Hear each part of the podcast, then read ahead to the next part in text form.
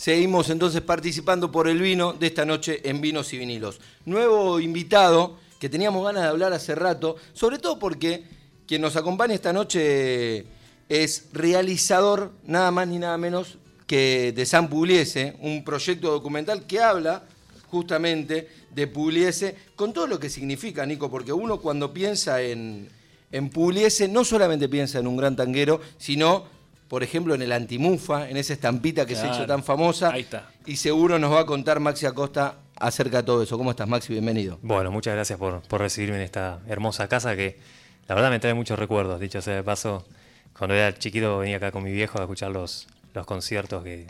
Creo que estaba Yeti, si no me equivoco, ¿no? Puede ser, no recuerdo bien, venía siempre. Creo que era los jueves o viernes, así me trae muchos recuerdos. Bueno, gracias, ¿eh? gracias por la invitación y por la oportunidad, sobre todo, de, de difundir esta investigación que me llevó mucho tiempo, la verdad, mucho tiempo. Eh. ¿Cómo fue, cuál fue el motor para decir, che, voy a hacer un documental de, de Pugliese? me encanta cuando me hacen esa pregunta porque me, remueve todo. O sea, creo que porque no tengo una respuesta certera, me encanta. Eh, son distintos factores. En principio, a ver, yo soy periodista. Eh, tengo la suerte de trabajar de periodista, trabajo actualmente en, en Ámbito, ámbito.com. Y la verdad, cuando era chico, tenía, bueno, ahora tengo 31, tenía 20, 20, 21. Yo soy nacido, en principio, y dato no menor, nacido, criado y sigo viviendo. Y mientras el tiempo me lo permita, seguiré viviendo en el barrio Villa Crespo, el barrio del maestro. Y la verdad, en casa siempre sonó Puliese de una u otra manera. La verdad que siempre, digo, recuerdo a mi papá, los domingos sobre todo, él cocinando o hablando con mi vieja y Puliese ahí de fondo. Eh, me acuerdo bien que, ay, todavía está ese disco te puliese un, CD de los grandes éxitos que lo ganó, verá, en un carnaval de Villa Crespo. Entonces siempre estaba por ahí. Después me acuerdo que leí una nota que le hicieron a, mm, Andrés Jiménez, que es el líder de la banda de metal Animal. Sí, Animal. En la me acuerdo en la Rolling Stone, la revista Rolling Stone, y decía muy al pasar el periodista que escribió, no me acuerdo bien el nombre, creo que era Humphrey Princillo. Estoy casi seguro que es él. Mandamos un saludo a Humphrey, un fenómeno. Sí, un fenómeno, un fenómeno, la verdad que, la verdad que sí, tiene que ver con, bastante con Puliese. Me acuerdo que describía que algo así como Andrés Jiménez está sentado al lado de un Puliese antimufa. Yo ya quedé pensando, dije, Puliese, tanquero antimufa, ¿viste? Y después, no sé cómo, leyendo me encontré con la estampita. La verdad, no conocía yo la estampita. Tenía Puliese tanguero, Puliese para mí era un monumento en Javier Ortiz y Corrientes, Drago. Que lo eh, podemos ver, aquellos que no lo vean, digo, los invitamos, ahí está la orquesta completa. En algún momento se han robado el muñeco justamente del maestro. Sí, lamentablemente. Y había una placa sobre Corrientes también. Sí, sí. está, La, estación Malavia es Malavia Malavia o Puliese, exactamente. Entonces siempre estuvo Puliese dando vueltas. Y la verdad, digo, yo creo que el detonante también, el motor, fue, fue, fue esa entrevista. Y digo, después me fui encontrando pues, Puliese en la estampita y dije, mira, yo esto tengo que investigarlo. Tengo que investigar quién es porque, a ver, eh, tenemos a Pugliese, por supuesto, como antimufa, sobre todo la, gente, los que nos gusta el rock, lo conocemos un poquito más por ahí. Sabemos que es tanguero, pero nada más. Vos fíjate, por ejemplo, de Gardel se sabe muchas más cosas. A ver, de, de ídolos, Pugliese es un ídolo contemporáneos, si se quiere, a ver, vamos a nombrar ídolos de, otros géneros, por ejemplo, Spinetta o Gustavo Cerati, se conoce mucho. De Polaco con se conoce un montón, hasta que era de Platense. O sea, sí, de Piazzolla hay un montón de libros. De Piazzolla ni hablar, de Piazzolla es internacional. Pero de Pugliese, a ver, se sabe que es tanguero, que es antimufa. Y que es antimufa. Y nada más. ¿Y por qué es antimufa? ¿Lo dice el documental? El documental, no quiero spoilear, no spoilear mucho. Eh, en el documental se van a revelar muchísimos aspectos de la vida de Pugliese. En principio es un documental biográfico eh, que cuenta, como te dije, distintas aristas de la vida de, Osvaldo, todas las persecuciones que sufrió. Lo, bueno, reconocido políticamente, digo, con una postura comunista. Exacto. Que incluso, lo debe decir el documental, pero que incluso tenía una cuestión autogestiva que muchas orquestas la siguen, la siguen manteniendo y respetando. Exacto, el sentido cooperativista de, la, orquesta. Eh, esto, la verdad, es muy bueno que, que, que lo nombrás, que haces mención a esto, porque los músicos que, entrevisté eh, para este proyecto, eh, de la orquesta, por supuesto, estamos hablando de Diego, Diego Lerendegui, Abel Córdoba, Rodolfo eh, Mederos. la verdad que se molesta mucho, y sobre todo la familia, participan de este documental Carla, que es la, nieta de Osvaldo Carla Puliese, y Beba Puliese, que es la, hija, del maestro. Se molesta mucho cuando se habla, cuando se dice, por ejemplo, que todos cobraban lo mismo, y que por eso era una cooperativa. No, no, no, no es así. Eh, la verdad hice un énfasis muy importante, importante en esta investigación. en, bueno, por supuesto en chequear la información desde ya, y no cobraban todo lo mismo. Eso es una muy mala información que, se difundió en el tiempo y también entender mal también el, comunismo, ¿no? ¿no? me quiero ir de tema, pero la verdad que la familia se molesta mucho y no, de, allá te adelanto, no, cobraban todo lo mismo. Recién los, chicos estaban antes de la, de la agrupación anterior de los músicos, hacían mención de los arreglos cobraban por los arreglos, los, cada arreglador cobraba por los arreglos. Después, bueno, pues está la anécdota que se encarga de, contar la del Córdoba, que hubo un momento en que Rullero, el gran Rullero, llegó a cobrar mucho más que Puliese. ¿Por qué? Porque había gente que directamente iba a los clubes de barrio en aquel tiempo, en las presentaciones. A ver a Aquiles Rullero. A ver a Rullero, exactamente. Entonces se reunían eh, periódicamente en la orquesta en la agrupación y decían, mira, la gente está yendo para ver a Ruggiero o está para ir a ver a Morán o para ir a ver a Maciel o a ver Córdoba, entonces ellos merecen cobrar más. Un arreglador, bueno, merece cobrar más porque hizo este arreglo. Alguien que transcribía las partituras, un tiempo no, no hubo partituras prácticamente. parece, parece un chiste, pero no había partituras. Se perdían en los ensayos o, se gastaban de tanto, de tanto uso. Y aquel que, que hacía las, las partituras, se encargaba, cobraba un poquito más eh, entonces era, era por mérito también, era por mérito, no era que todos cobraban exactamente lo mismo y, todo lo mismo, no, la verdad que no, no, era así. Y eso, bueno, la verdad que hablando con Beba, sobre todo, eh, Beba durante un tiempo fue profesora de la Escuela de Música de Avellaneda. Eh, bueno, se, molestaba mucho cuando le leían cosas así o cuando escuchaban cosas así, que todos cobraban lo mismo.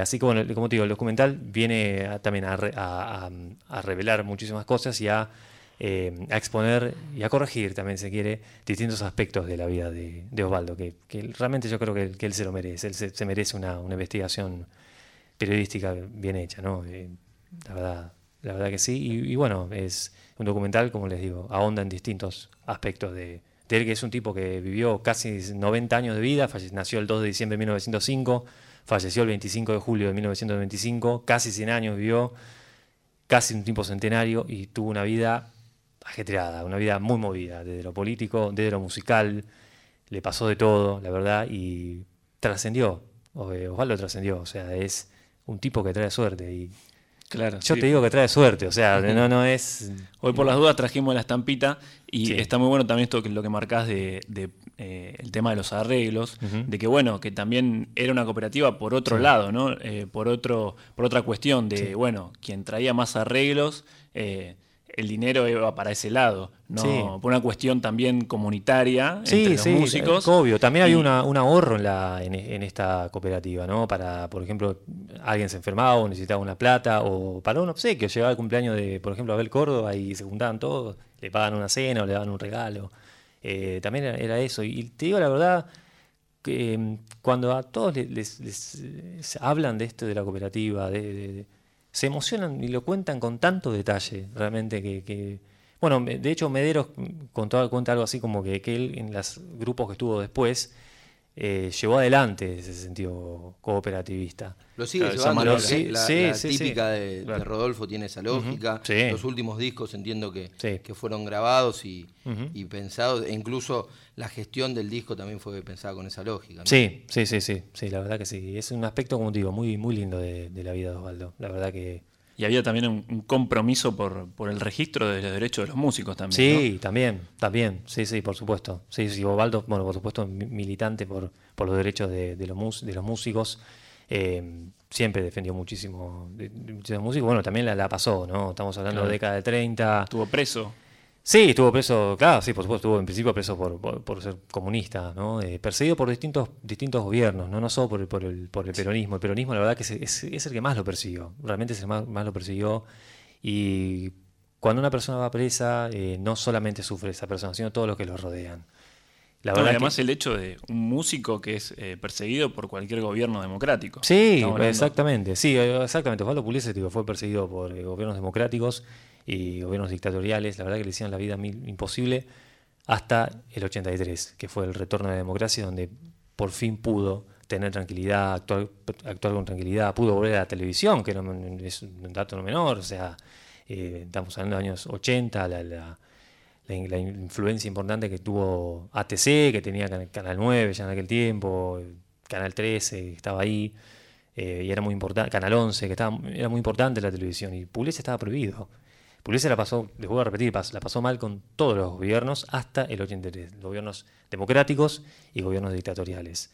Y te voy a repetir, cuando alguien va preso, te das cuenta, sobre todo hablando bueno, con, con Beba, que tiene 85 años actualmente, es una señora muy grande, él también sufrió mucho con su papá, al verlo preso, a ir a acompañarlo a, a Devoto, a, bueno, todo lamentablemente en los momentos en que no estaba su, su papá en eh, la presentación y, dejaban ese clavel, clavel rojo sobre el piano, seguramente conocerán esa, esa, esa, parte de la historia.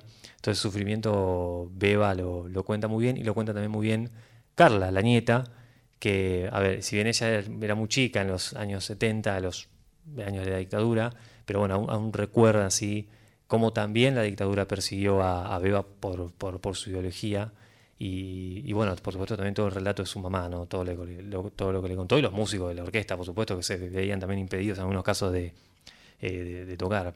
Eh, la verdad que sí. Estamos hablando con Maxi Acosta, realizador de San Pugliese, un proyecto documental que fue elegido por el Inca para, para, la realización y que cuenta, como bien decía acá Maxi, con el aval de Beba y Carla Pugliese, hija y nieta respectivamente, quienes colaboraron en la investigación con testimonios, archivos, archivos inéditos y desterrando algunos mitos como los que nos estuvo contando Maxi recién. Maxi, ¿cómo, ¿cómo se puede ver este documental? Bien, el documental está, ya finalizamos la... Hablo en plural y porque la verdad que me acompaña un grupo excelente que, los quiero nombrar, eh, Santiago Nasif, Lola Wiener, eh, que me acompaña en la dirección, Carolina Reynoso, la, productora, eh, Lucho Corti en sonido, Roberto Persano como, como DF, director de fotografía, y Gabriela Jaime como montajista. Eh, ah, el documental, bueno, eh, acabamos de, finalizar el rodaje y paralelamente ya hicimos el, montaje, la verdad, eh, a full, en un en, tiempo récord, como siempre les repito, para motivarnos también. Junio, julio va a ser la, fecha de, estreno. y bueno, nos pueden seguir también en las redes sociales, es arroba Documental, que Estamos bueno, revelando todos, varios, varios, varias etapas del proyecto, varias entrevistas, y vos recién nombrabas los archivos inéditos. Bueno, también hemos digitalizado eh, fotografías que eran cosas que tanto los músicos como los familiares no querían mostrar, y también videos. Eh, decíamos recién Pugliese comunista, bueno, no, no se conoce ni una fotografía de Pugliese con Fidel Castro, no se conoce tampoco ni un video. No se conocía, porque en el documental se va a exponer un video del único encuentro que tuvo Osvaldo Pugliese en Cuba con el líder eh, cubano del comunismo, del comunismo, Fidel Castro. Eh, son, videos que la familia no, quería mostrar, desconozco el motivo. Fue premiado allá en Cuba él. Sí, sí, sí, sí, fue premiado exactamente en, Cuba. En Francia también. Sí, en distintas partes del mundo, sobre todo en Japón. Eh, tuvo la orquesta Osvaldo Pugliese una influencia muy, muy grande en Japón, en la Unión Soviética, posteriormente Rusia, y aunque nos parezca raro en, en China, pero en Japón, en Japón tuvo una influencia importante. De hecho, en el monumento que está en Caninotis y, y, y Corrientes, Caninotis y Dragos, exactamente, pero Caninotis y Corrientes es el centro neurálgico de los villacrespenses. Eh, y, también en el mausoleo que tiene en el cementerio de la Chacarita se pueden ver muchas placas de Japón. Lamentablemente, algunas que otras fueron robadas y no las nunca más volvieron, lamentablemente. Pero muchas de Japón. Eh, también muchos archivos que hemos podido digitalizar, eh, archivos sonoros, fílmicos, y fotográficos de Pugliese en, Japón. Y son cosas que te, te voy a decir lo mismo, la familia no quería mostrar, los músicos eh, tampoco, hasta este momento, que lograron acceder luego de, bueno, de tanta, tanta insistencia, la verdad también creo que se cansaron, terminaron diciendo que sí. Em, así como en el documental, también, en el documental van a poder también ver eso, eh, esa parte. Y archivo, hablando de archivos también eh, hemos podido, he podido recopilar, en este caso le agradezco mucho a Carolina Reynoso, la productora, que me dio una mano enorme para poder eh, recopilar y junto con la Comisión Provincial para la Memoria eh, el extenso prontuario, tengo acá unas copias, si quieren les leo un poquito, sobre las veces que Osvaldo Pugliese eh, cayó detenido y los servicios de inteligencia, en ese caso del peronismo, cómo trabajaban para perseguirlo. Por ejemplo, hay un archivo de, de Pugliese de la orquesta en Bahía Blanca, que dice exactamente algo así como Pugliese baja del micro alrededor de las 10.50 para presentarse en el Club Almafuerte. A las 12 de la noche se decide detener a Puliese. Pasó toda la noche detenido. Otros archivos, por ejemplo, de Junín, eh, que acompaña con una fotografía también inédita de Puliese preso. No se conoce hasta el momento foto de Puliese preso. también Pugliese está por presentar en Junín eh, espionaje, a ver, tareas de inteligencia en plena democracia. Esto no sucedió solamente en época dictatorial. Pugliese baja alrededor de las 19.50 del micro, se presenta a las 20.30. Se observan entre la gente aparentemente seguidores comunistas que hablan de temas comunistas y hacen alusión a comunistas. A las 10 se lo decide detener a Osvaldo Pugliese y pasa nuevamente toda la noche preso. Pasó las mil y una, Osvaldo Puliese. La verdad que pasó, pasó las mil y una. De hecho, bueno, fue también incluido en la lista negra de la dictadura, ocupando el lugar 257, ni más ni menos. Es, iba a ser un desaparecido más, Osvaldo Puliese iba a ser un desaparecido más. Tal es así que tuvo que a finales de los 70 eh, hacer las mil y una malabares para lograr presentaciones fuera del país, en Europa. En época, por supuesto, costaba muchísimo. Eh, sobre todo acá en Argentina, ni hablar, acá el tango estaba cayéndose a pedazos, no estaba escuchando mucho, no se estaba difundiendo mucho, y tuvo que hacer las mil maravillas para eh, conformar una, una, gira por, por Europa. Eh, vuelvo a repetir, la verdad que Pugliese pasó, pasó las mil y una, yo creo que por eso también trascendió tanto y es un tipo que ahora trae suerte. Bueno, eh, entiendo que eso eh, también lo va a develar el, documental que vamos a poder ver entre junio y julio, porque es que trae suerte y un poco este derrotero del gran maestro Pugliese. Maxi, gracias por venir, felicitaciones por esto y esperamos ansiosos al estreno. Bueno, muchas gracias. En el documental también se revela, por supuesto, el, origen del mito, eh, además de así que participa León Gieco, como le dije también los músicos y la familia, participa Luis Brandón y también para hablar de cosas muy importantes que sucedieron en el Colón. Yo acá les traje un obsequio, me habían dicho uh. que eran tres, eh, bueno, lo van a tener que abrir, te lo, entrego para, ah, para lo reparten. me encontré que son más acá, pero bueno, van a tener que, van a tener que repartirlo. No, no, no. Lo que van a encontrar dentro es la... la ¿Ahora lo podemos abrir? Si usted quiere, por supuesto, ábranlo. Bueno. Lo que van a... Les, cuento, perdón, Maxi, les cuento, es un sobre que dice San Pugliese documental. Lo estamos abriendo en este momento. Y a ver qué... Espectacular. Espectacular. Y está la estampita. Esa es la estampita, la estampita original. en algunos casos aparecen esta que tienen ustedes acá que estoy viendo, que es muy distinta, pero bueno, igual también es una forma de, que, nos remite al maestro y de pedirle por la, por la buena suerte y la, y, lo, y la energía antimufa. Esta estampita son las originales. En el documental participan quienes hicieron la, la, estampita y la hicieron en un momento no quiero spoilear nada, pero la hicieron en un momento muy especial de, de, la Argentina. Y también, bueno, acompaña el sobre una fotografía que, la familia también atesora mucho de, Osvaldo. Así que también se las, se las obsequiamos. perdón, no sé, yo nunca la vi esta foto, puede ser. Inédita la foto. Inédita. Exactamente, es una foto, una foto inédita. Una foto de un Puliese joven. Sí que, no reconocerían. No. que no reconocerían. Muy jovencito, sí, muy, muy jovencito. Ya Diría gris más que blanco y negro. Sí, sí, sí, ya, ya estaba con los, con los antojitos. Muy joven, así que bueno, se lo extiendo por parte de todo este equipo hermoso también que me, acompaña en este sueño. Digo, yo esto para mí es un, es un sueño y, y, trae suerte, trae suerte Puliese, van a poder descubrir muchas cosas y, y bueno, trae suerte, bueno, estoy en Radio Nacional, así que me hace no trae suerte. Quien lo dice es Maxi Acosta. Muchos jóvenes no saben quién fue Pugliese o quién es ese hombre que aparece en la estampita. Es alguna de las frases que Maxi sembró a la hora de armar este proyecto documental. Maxi, gracias. Y gracias, por este regalo. Por favor, gracias a ustedes por la invitación. Muchas gracias. ¿eh? Y Pugliese, Pugliese, Pugliese para todos. ¿eh? Muy bien. Así pasaba en Vinos y Vinilos Maxi Acosta para contarnos acerca de San Pugliese, el proyecto documental sobre el maestro Pugliese.